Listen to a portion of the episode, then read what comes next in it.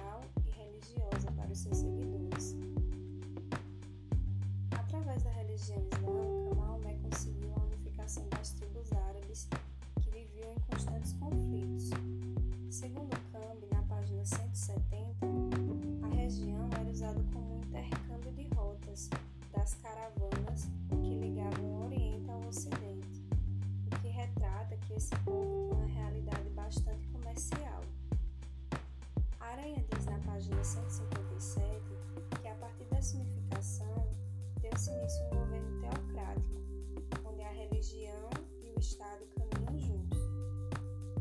Após a morte de Maomé, em 8 de junho de 632 d.C., aconteceu a expansão islâmica, que se estendeu pelo Oriente Médio, Vale do Indo, norte da África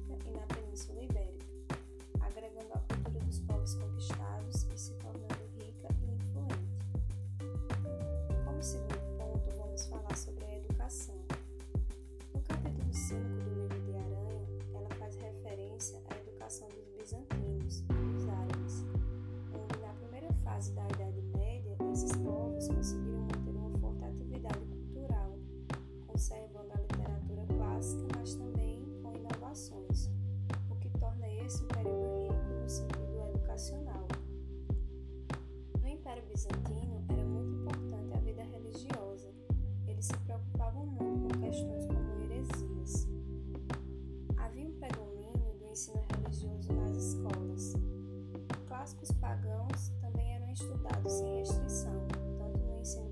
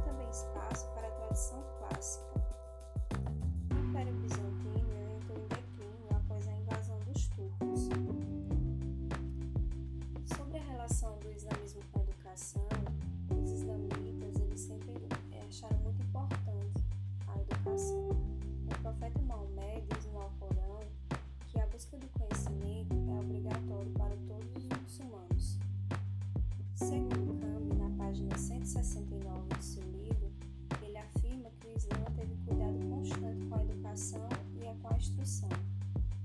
O ensino islâmico é conduzido pelo livro sagrado, pelo Alcorão.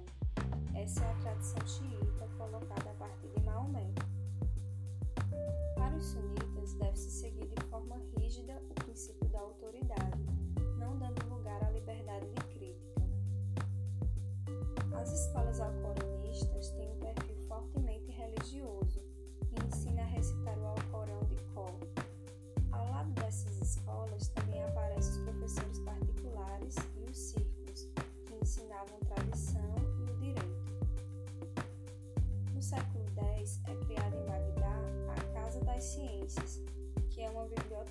se torna um centro de estudos e servirá de modelo para outras escolas da província.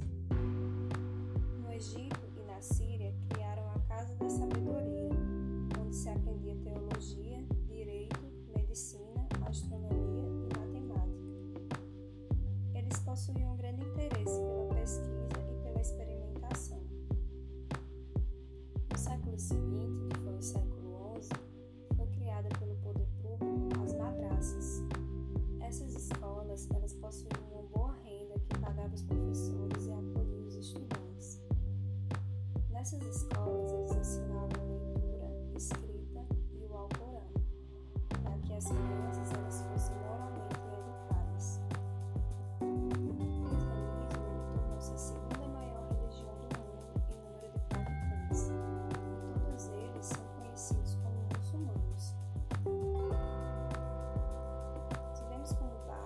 Herkese işte.